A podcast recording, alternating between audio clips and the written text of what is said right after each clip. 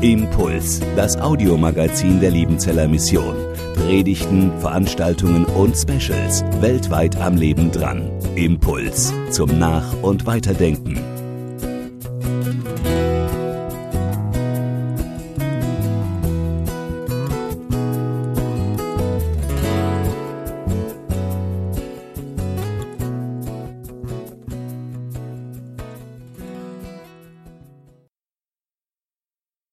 Einen schönen guten Morgen, liebe Gemeinde. Auch von meiner Seite ein herzliches Willkommen in diesem Gottesdienst. Es ist eine Frage, die immer wieder gestellt wird. Die Frage, was bringt's denn eigentlich? Was bringt's? Das stellen wir uns in ganz verschiedenen Bereichen des Lebens, diese Frage. Zum Beispiel, wenn es um eine berufliche Position geht. Eine Position, die dir angeboten wird, die du neu antreten kannst. Und dann fragt man sich oft, was bringt mir das eigentlich? Wie sehen die Arbeitszeiten aus? Was bekomme ich an Gehalt? Wie ist es mit den Urlaubstagen? Welche Freiräume und Gestaltungsmöglichkeiten habe ich in dieser beruflichen Position? Man fragt sich und überlegt sich, was bringt mir das? Oder wenn es um Geld geht, wenn es um die Finanzen geht, wenn ich eine bestimmte Sparanlage machen will, ich überlege, was bringt mir das? Was bringt mir das an Rendite? Was kann ich dabei rausholen? Wie hoch ist das Risiko bei der ganzen Geschichte? Was bringt es mir im Bereich des Sports, wenn ich eine bestimmte körperliche Übung mache? Was bringt mir das für meinen Körper und für meine Gesundheit? Wie schnell komme ich da zu Ergebnissen? Was bringt mir das? Wird darüber entscheiden, ob ich dafür auch motiviert bin und dieses Training verfolge oder nicht. Im Profisport fragen sich Sportler, was bringt es mir, wenn ich bei diesem oder jenem Verein unterschreibe? Was bringt es mir an Gehalt, Spielzeit? Welche Rolle habe ich in der Mannschaft? Führungsspieler, Ersatzspieler? Was ist meine Rolle? Welche sportlichen Perspektiven habe ich? Abstiegskampf oder Kampf um die Meisterschaft? Was ist es? Und wo wir gerade beim Profisport sind, vielleicht fragen sich einige unter euch, was bringt es denn überhaupt noch Fan des VfB Stuttgart zu sein? Ihr fragt mit Recht. Ich kann es euch sagen, momentan bringt es euch viel Frust und schlechte Laune. Aber zumindest in manchen Spielen auch die Erkenntnis, vielleicht sollte ich es mit dem Fußballprofi auch mal versuchen. Viel schlechter würde ich es auch nicht machen. Naja, aber einmal VfB-Fan, immer VfB-Fan und ähm, es kommen auch wieder bessere Zeiten. Was bringt's? Ich glaube, dass wir diese Frage nicht nur in diesen genannten Bereichen unseres Lebens stellen, sondern auch im christlichen Bereich, im Bereich unseres Glaubens. Wir fragen uns zum Beispiel, was bringt mir wenn ich einen bestimmten Gottesdienst besuche? Was bringt mir eine bestimmte Gemeinde? Ist es mein Stil, in dem ich mich wohlfühle oder finde ich das eher zu traditionell, zu pietistisch, zu charismatisch? Was ist es? Was bringt mir das? Und heute ist es häufig auch zu beobachten, dass ein gewisses Gemeindehopping gemacht wird, je nachdem, in welchem Gottesdienst mir das Programm am jeweiligen Sonntag besser passt. Kleine Randbemerkung dazu. Es wird bei diesem Thema heute gar nicht mehr so oft gefragt, im Gegensatz zu, was bringt mir ein bestimmter Gottesdienst oder eine bestimmte Gemeinde, was kann ich der Gemeinde bringen? Was kann ich dazu beitragen, in einer Gemeinde bestimmte Akzente zu setzen, die mir wichtig sind? Aber es ist auch eine Frage, die wir uns ganz allgemein um den Glauben an Jesus stellen. Was bringt mir der Glaube an Jesus? Und die Frage taucht vor allem dann auf, wenn meine Erwartungen, die ich im Glaubensleben hatte, vielleicht andere waren. Da werden Gebete nicht erhört. Da spüre ich in meinem Leben nichts von Gottes Gegenwart, von Gottes Kraft, von Gottes Liebe. Da fühle ich mich irgendwie distanziert, weit weg von Gott. Wenn ich die Bibel lese, spricht mich nichts an. Irgendwie merke ich nichts von der Gegenwart Gottes in meinem Leben? Kennst du solche Phasen? Bist du vielleicht gerade in einer solchen Phase? Und dann kann die Frage aufkommen, wenn ich von Gott in meinem Leben überhaupt nichts spüre, überhaupt nichts wahrnehme, wenn sich überhaupt nichts verändert in meiner Situation, was bringt es denn eigentlich noch? Was bringt's? Will heute mit dieser Predigt auf diese Frage eingehen. Aber wir wollen uns gar nicht die Frage stellen, ob und inwieweit diese Frage legitim ist, inwieweit man sie stellen darf, denn ich bin davon überzeugt, wenn dich das in deinem Leben gerade beschäftigt, dann ist es eine Anfechtung, mit der du irgendwie umgehen musst. Wenn du mitten in so einer Phase bist, wo diese Frage auftaucht, dann setzt du dich nicht erstmal hin und denkst drüber nach, ist diese Frage jetzt theologisch gerechtfertigt oder nicht. Du musst irgendwie damit umgehen. Und eine gute Weise, wie das funktionieren kann, finden wir in unserem heutigen Predigtext. Es ist ein Text, der genau diese Beobachtung schildert. Das sind auf der einen Seite gottesfürchtige Menschen, die den Willen Gottes in ihrem Leben tun wollen, die eine harte Wegführung in ihrem Leben erleben, die früh sterben, denen es nicht gut geht. Und auf der anderen Seite sind da die gottlosen Menschen, die überhaupt nicht nach Gott fragen und auch überhaupt nicht nach seinem Willen leben. Und die haben trotz ihres bösen Tuns ein langes und gutes Leben. Und die Frage schreit heraus, was bringt es denn eigentlich? Ich lese uns den heutigen Predigtext einmal vor. Der steht im Buch Prediger im Alten Testament. Prediger Kapitel 7 und dort die Verse 15 bis 18. Prediger 7, 15 bis 18. Da heißt es, dies alles habe ich gesehen in den eitlen Tagen meines Lebens. Da ist ein Gottloser, der geht zugrunde an seiner Gerechtigkeit. Da ist ein Gerechter, der zugrunde geht in seiner Gerechtigkeit. Und da ist ein Gottloser, der trotz seines bösen Tuns lange lebt. Sei nicht allzu gerecht, damit du nicht zugrunde gehst in deiner Gerechtigkeit. Sei nicht allzu gottlos und sei kein Tor, damit du nicht vor Zeiten stirbst. Es ist gut, wenn du, wenn du dich an das eine hältst und das andere nicht aus der Hand gibst. Denn wer Gott fürchtet, der wird beidem nicht verfallen. Soweit der Text aus Prediger 7. Wie gesagt, es ist genau diese Beobachtung. Da ist auf der einen Seite ein Mensch, ein gerechter Mensch, der nach Gott fragt, der versucht, seinen Willen zu leben, der ein hartes Leben hat, dem es nicht gut geht, der harte Weg, Wegführungen erdulden muss und der früh, früh stirbt, der zugrunde geht in und trotz seiner Gerechtigkeit. Und auf der anderen Seite ist da ein Gottloser, der nicht nach Gott fragt, aber dem es gut geht, der ein langes, langes Leben hat. Wie kann das sein? Warum ist das so? Das ist ein Phänomen, das im Alten Testament immer wieder auftaucht. Psalm 73 stellt genau die gleiche Frage. Warum geht es den Gottlosen so gut?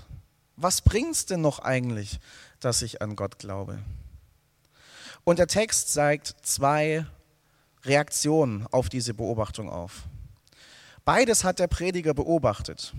Die einen stellen sich die Frage, was bringt denn der Glaube an Gott überhaupt noch? Und reagieren darauf, indem sie sagen, okay, wenn ich in meinem Leben noch nichts von Gottes Gegenwart, von Gottes Macht und Liebe spüre, dann liegt es wahrscheinlich daran, dass ich noch nicht richtig glaube. Oder noch kein groß genug, dass ich noch nicht einen genügenden Glauben habe. Und ich muss mehr tun für Gott. Ich muss, so würden wir heute sagen, ich muss mehr Bibel lesen. Ich muss mehr beten, mehr christliche Freizeiten und Kongresse und Seminare besuchen. Und das alles soll dann dazu beitragen, dass Gott endlich reagiert. Wahrscheinlich tue ich noch nicht genug. Ich muss noch mehr machen. Und die andere Reaktion, die der Prediger beobachtet, okay, wenn Gott nicht reagiert, wenn Gott nichts tut, wenn es nichts bringt offensichtlich, dann lasse ich es dann lass bleiben mit dem Glauben an Jesus, dem Glauben an Gott. Dann hänge ich das Ganze an den Nagel. Es bringt ja offensichtlich nichts. Dann richte ich mich nicht mehr nach dem Willen Gottes, sondern ich verfolge meine eigenen Wünsche und Vorstellungen, die ich habe. Zwei Beobachtungen, zwei Reaktionen auf diese Anfechtung, auf diese Frage, was bringt denn der Glaube an Gott eigentlich? Beide, sagt der Prediger, sind nicht gut für uns. Aber trotzdem möchte ich sie mit euch beide mal etwas genauer anschauen, um dann in einem dritten Schritt zu sehen, der letzte Vers unseres Predigtextes, der uns einen Schlüssel gibt, wie wir in keine von beiden dieser Reaktionen verfallen. Der erste Punkt, den ich euch heute mitgeben möchte aus dem Text. Versuche nicht selbst gerecht zu sein. Versuche nicht selbst gerecht zu sein. Es ist ja die erste Beobachtung des Predigers, dass Leute sagen, okay, wenn Gott mein Leben, mein Glaubensleben noch nicht belohnt, wenn er noch nicht reagiert auf meine Gebete, wenn ich noch nichts von ihm spüre, dann muss ich mehr tun. Dann muss ich mehr leisten für Gott. Und sie versuchen dann selbst gerecht vor Gott zu werden. Und darin liegen große Gefahren in dieser Haltung. Das hat uns die Schriftlesung gezeigt, wenn ihr aufmerksam hingehört habt. Da erzählt Jesus in Lukas 18 ein Gleichnis von zwei Menschen, die in den Tempel gehen, um zu beten. Da ist ein Pharisäer und auf der anderen Seite ein Zöllner. Und diese Haltung, die wir jetzt gerade anschauen in diesem ersten Gedanken, das ist die Haltung des Pharisäers in diesem Gleichnis.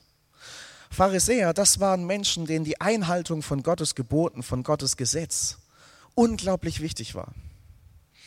Sie haben sich bemüht, alle Gebote des Alten Testaments nach bestem Wissen und Gewissen zu halten. Sie haben sogar noch manche Gebote und Richtlinien dazu genommen als quasi Schutzlinien noch vor den eigentlichen Geboten Gottes, damit du ja nicht in die Versuchung kommst, die Gebote Gottes zu übertreten. Diese Haltung ist an sich noch nicht schlecht schlecht ist, was aus dieser Haltung der Gesetzlichkeit entsteht.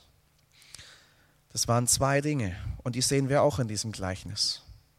Zum einen ist es ein falscher Stolz, der dazu führt, dass ich nicht mehr wahrnehme, wo ich noch mit Sünde behaftet bin in meinem Leben.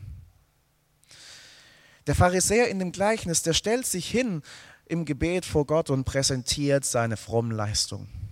Ich danke dir, Gott, dass ich nicht so bin wie die anderen Menschen. Ich, ich übertrage es mal auf heute, gehe regelmäßig in den Gottesdienst. Ich bete regelmäßig. Ich faste zweimal die Woche.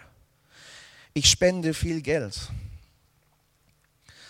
Eigentlich stehe ich doch gut vor Gott da. Ich bin nicht so wie die anderen Menschen, das ist gut so. Ich habe viel vor Gott vorzuweisen, ich stehe vor ihm wirklich gut da das führt dazu, diese Haltung, selbst gerecht sein zu wollen, dass ich, dass ich einen Stolz entwickeln kann, der dazu führt, dass ich nur noch das sehe, was ich an Leistung präsentieren kann, aber das nicht mehr sehe, wo mein Leben noch Veränderung braucht und noch unvollkommen ist. Das ist die eine Gefahr da drin. Die andere ist, dass ich überheblich werde, mich auch über andere Menschen stelle und über andere Menschen erhebe. Und das macht der Pharisäer auch. Danke, dass ich nicht so bin wie die anderen Menschen, schon gar nicht wie dieser Zöllner da drüben.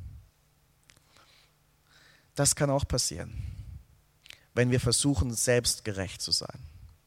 Wenn wir versuchen, unsere fromme Leistung vor Gott zu präsentieren, damit er uns dafür belohnt, damit er darauf reagiert.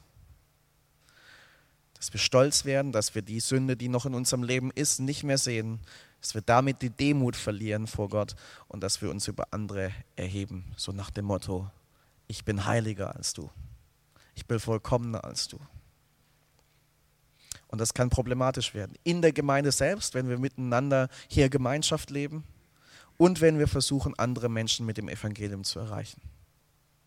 Beides wirkt nicht anziehend, sondern eher abstoßend. Was diese Haltung, wenn, dir sie, wenn sie dir begegnet, mit einem Menschen machen kann, das habe ich selbst erlebt. In den ersten Wochen meines Studiums hier. Da habe ich immer wieder, damals gab es noch auch Frühstück und Abendessen im Speisesaal, nicht nur Mittagessen. Und da habe ich immer wieder einen Mitstudenten getroffen. Und in den ersten Wochen pflegte er mich bei jedem Frühstück morgens um sieben oder so, weiß nicht mehr genau, wie viel Uhr es da war, mich zu fragen, und was hast du heute Morgen schon in der Bibel gelesen? Und ich bin jetzt nicht so der Morgenmensch. Also die Uhrzeit um 7 Uhr oder so, die liegt mir nicht besonders. Für mich ist es produktiver, wenn ich entweder nachmittags oder abends in der Bibel lese. Da bleibt bei mir mehr hängen. Und ich konnte ihm nichts sagen auf seine Frage. Und ich habe es in seiner Reaktion angemerkt, dass er darüber alles andere als begeistert war. Wie, du hast noch nichts in der Bibel gelesen? Gibt es denn sowas? Und hat mir dann erzählt, was er am Morgen schon in der Bibel gelesen hat und was er da für Auslegungen gemacht hat, wo er sich Kommentare angeschaut hat, im Urtext nachgeguckt hat und was er da mitgenommen hat. Und das, was das schon in mir ausgelöst hat, war jeden Morgen eine schöne Portion Schuldgefühl. So nach dem Motto, du bist ein schlechter Christ, wenn du heute am Morgen noch nicht deine Bibel gelesen hast. Und das ging dann weiter. Eine andere Begebenheit war, dass freitags bei uns nicht mehr wie es früher war, Sport verpflichtend war, sondern Sport angeboten wurde. Nun ist es aber erstmal schwierig, wenn man eine Sehbehinderung hat, einen Sport zu finden, den man auch gut ausüben kann. Und es war eine Woche, wo viel zu tun war im Studium und äh, er hat gesagt, ich gehe zum Sport, kommst du mit? Ich sage, nee, ich habe noch hier was zu tun. Ich sage, wie, du machst keinen Sport? Du weißt aber schon, dass man das tun muss. Und ich habe dann gesagt, nee, ich komme nicht mit. Ich habe hier noch was zu tun. Ich bin gerade am Schauen, was ich an Sport machen kann und versuche es dann irgendwann anders einzubauen. Er guckte mich an und verabschiedete sich, indem er mich als Heide titulierte. Wie, du machst keinen Sport? Und das hat bei mir das ausgelöst, dass ich mich extrem hinterfragt habe. Schuldgefühle aufkamen. Moment mal, bin ich wirklich ein schlechter Christ? Ich habe gemerkt, dass da eine Haltung war, wo Stolz drin war und wo Überheblichkeit gegenüber anderen da war. Und ich habe gemerkt, welche negativen Auswirkungen das auf mich hatte. Was ich sagen muss, diese Person, von der ich erzählt habe, ein paar Monate später, durch das, was Gott im Leben dieser Person getan hat, war sie die Person, die am stärksten und am häufigsten von Gottes Gnade gesprochen hat. Keinen anderen habe ich gefunden in der Studentenschaft, dem das so wichtig war weil das seine eigene Entdeckungsreise war, wie negativ diese Haltung werden kann. Hast du den Eindruck, wenn du in deinem Leben nichts von Gottes Gegenwart, von Gottes Macht und Liebe spürst, ich muss mehr leisten? Ich muss mehr tun, mehr Bibel lesen, mehr beten, öfter in den Gottesdienst gehen, mir zu Hause noch mehr Predigten anhören? Darf ich dich daran erinnern? Bei Gott gilt nicht das Leistungsprinzip, sondern das Gnadenprinzip. Bei Gott gilt nicht das Leistungsprinzip, sondern das Gnadenprinzip. Aber wenn du auf diese Seite tendierst, und ich glaube, das steckt in vielen von uns drin, dieses Leistungsdenken, weil die Gesellschaft um uns herum auch so funktioniert, dann behalte es mal im Hinterkopf.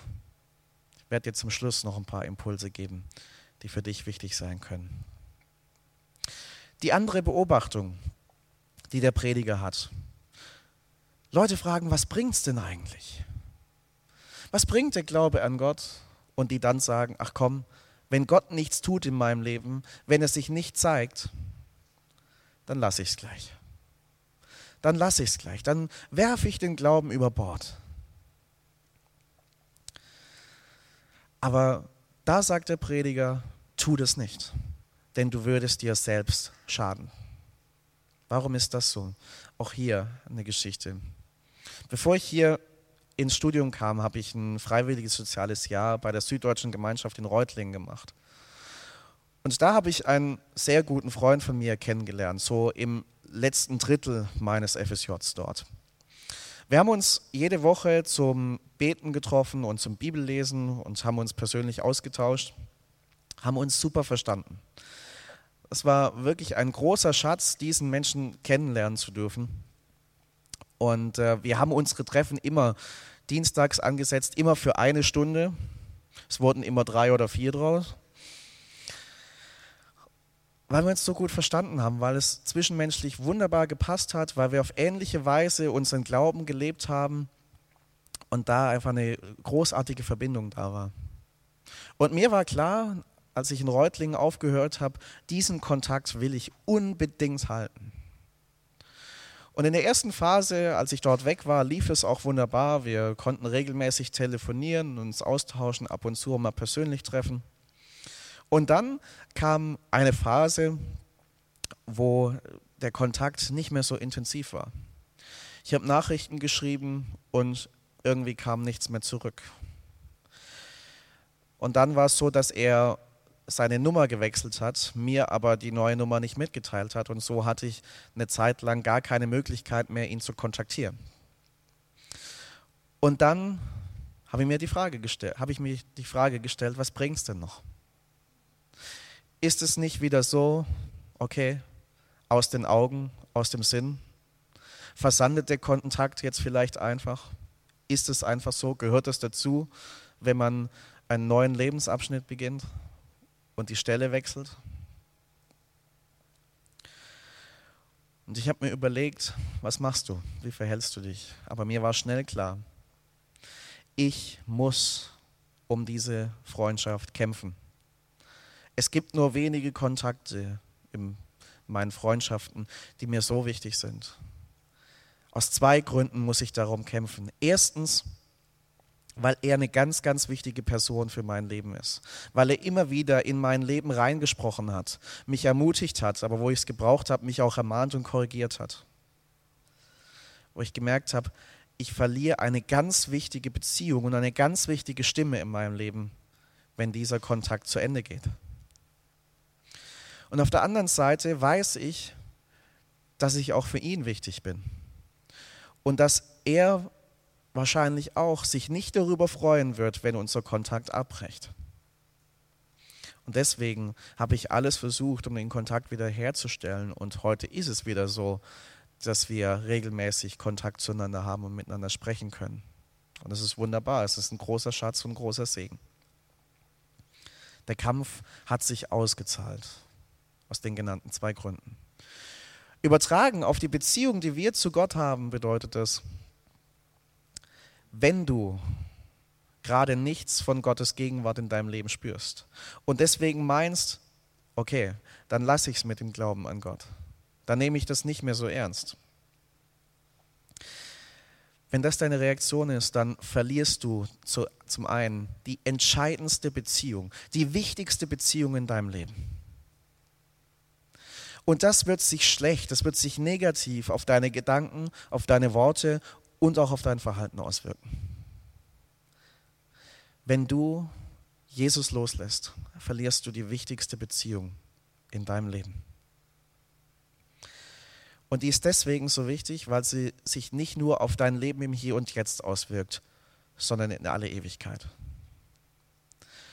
Deine Beziehung zu Jesus bringt dich zum ewigen Leben, in den Himmel, in Gottes neue Welt, da wo all das vorbei ist, was dieses Leben noch schwer macht. Wenn du Jesus loslässt, dann lässt du auch diese Hoffnung los. Und das ist das, was der Psalmbeter in Psalm 73 auch sagt, als er sich gefragt hat, warum geht es den Gottlosen so gut? und ihn die, Fra die Frage richtig beschäftigt und auch richtig runtergezogen hat.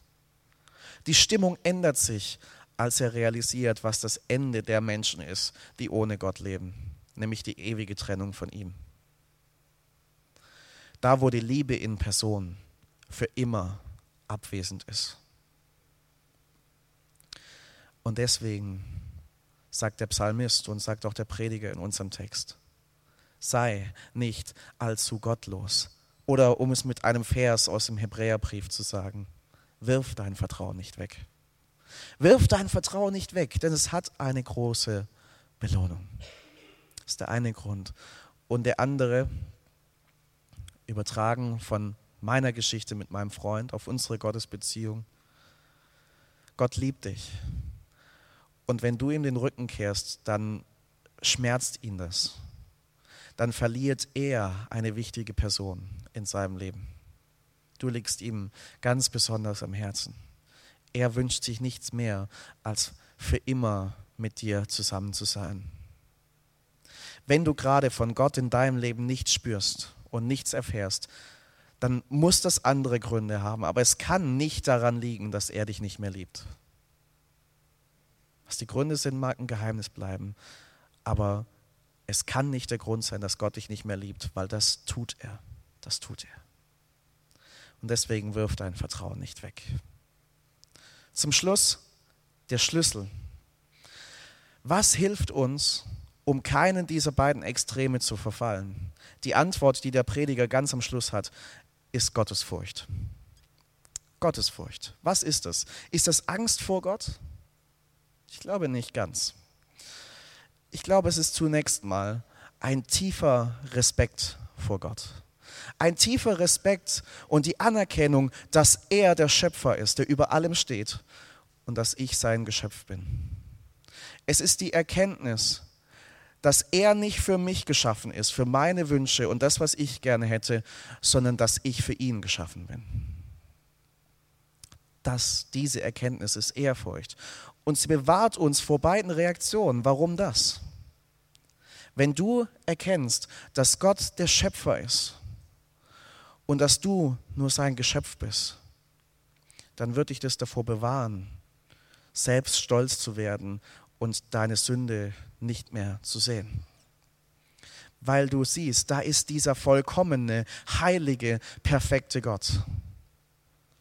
Und da bin ich sein Geschöpf, das teilweise alles andere als vollkommen ist. Du lernst dich realistisch zu sehen im Angesicht Gottes. Und du kommst nie an den Punkt, dass du meinst, Gottes Gnade nicht mehr zu brauchen. Du weißt, dass du ihn zu jeder Zeit nötig hast und auch seine Gnade. Und es bewahrt dich vor der zweiten Reaktion, wenn du weißt, dass Gott der Schöpfer ist und du sein Geschöpf, dann bist du ihm unterstellt, dann bist du für ihn geschaffen. Dann bist du auch dafür geschaffen, in der Beziehung mit ihm zu leben und dich nach seinem Willen auszurichten. Und du weißt, wenn er der Schöpfer ist, dann hat er sich das Leben ausgedacht. Dann weiß er auch, wie es am besten gelebt wird. Und deswegen ist es gut, weiter auf ihn und sein Wort zu vertrauen.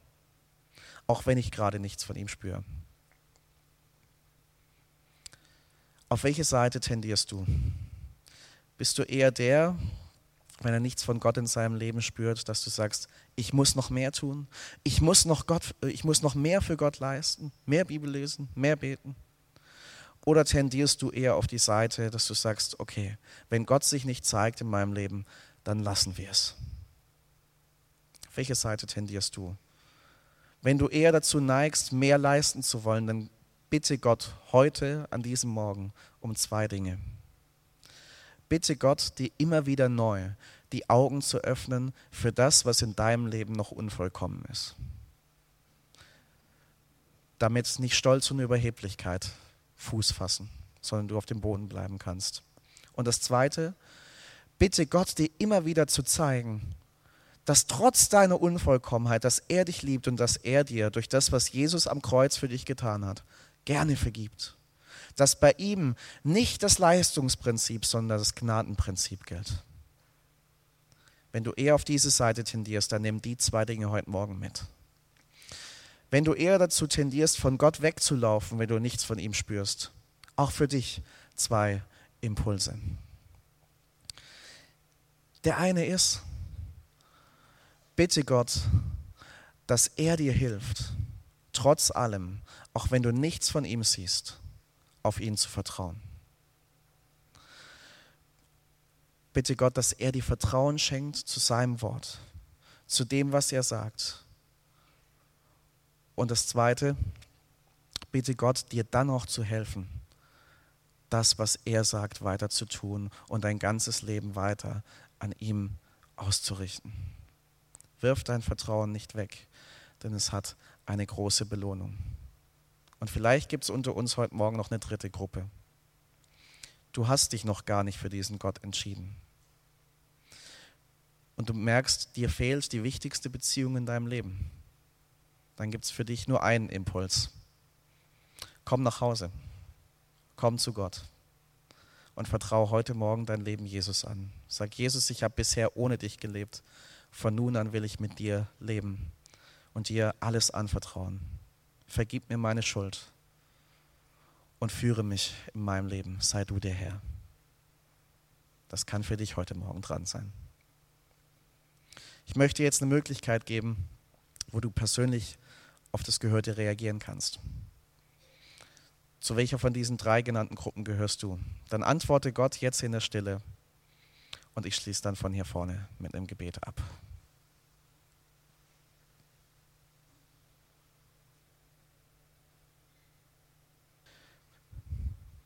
Jesus, danke für dein Wort heute Morgen. Danke, dass du durch dein Wort immer wieder in unser Leben hineinsprichst. Und du siehst, was jeder zu dir gesagt hat jetzt gerade. Du siehst vielleicht auch die Entscheidung, die wir getroffen haben. Bestätige du sie in unserem Alltag. Jesus, und hilf uns, dass wir nicht versuchen, selbst vor dir gerecht zu sein dass wir nicht meinen, mehr leisten zu müssen, damit du dich endlich zeigst in unserem Leben,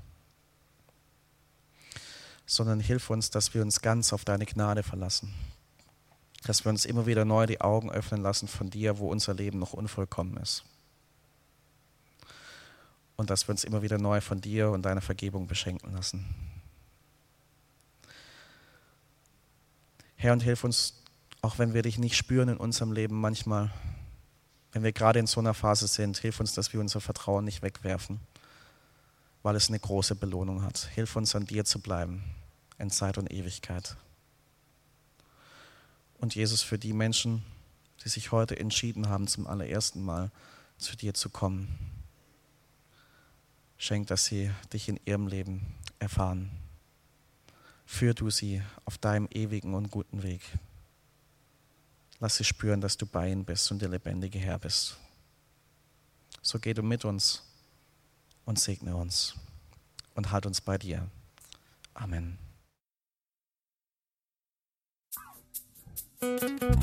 Impuls ist eine Produktion der Liebenzeller Mission. Haben Sie Fragen? Würden Sie gerne mehr wissen? Ausführliche Informationen und Kontaktadressen finden Sie im Internet unter www.liebenzell.org. Liebenzeller Mission produziert ebenfalls das Fernsehmagazin Weltweit am Leben dran. Informationen zur Sendung und zum Empfang gibt es unter www.weltweit-magazin.de.